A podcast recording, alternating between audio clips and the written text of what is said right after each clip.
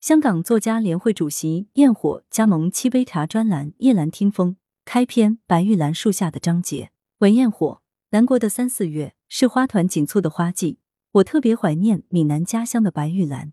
移居香港后，曾在花槽平台种过白玉兰，都没有成功。也许这个罪儿小岛不适合高洁的白玉兰。在白兰花开的季节，想起张杰笔下优雅的，甚至让人感到了一点点忧伤的白玉兰。上世纪八十年代初，张杰曾会赠一帧在白玉兰树下拍的黑白照片，妆容清丽的她，仿佛也有一点点难以察觉的忧伤。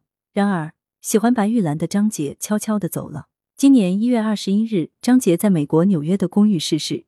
相隔两周后，二月七日才由中国作家网发布。文噩耗不禁黯然。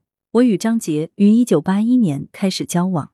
最初是在人民文学出版社三十周年活动的聚会上认识的，地点在政协厅。当年我与肖资兄代表香港三联书店专程前往祝贺人文社，在那里见到不少开放后大陆著名新老作家，张杰是其中一位。他刚出版的《爱是不能忘记的》当时引起争议。他与写《人到中年》的陈荣、写《北极光》的张抗抗，都是大陆文坛新时期杰出的女作家，备受瞩目。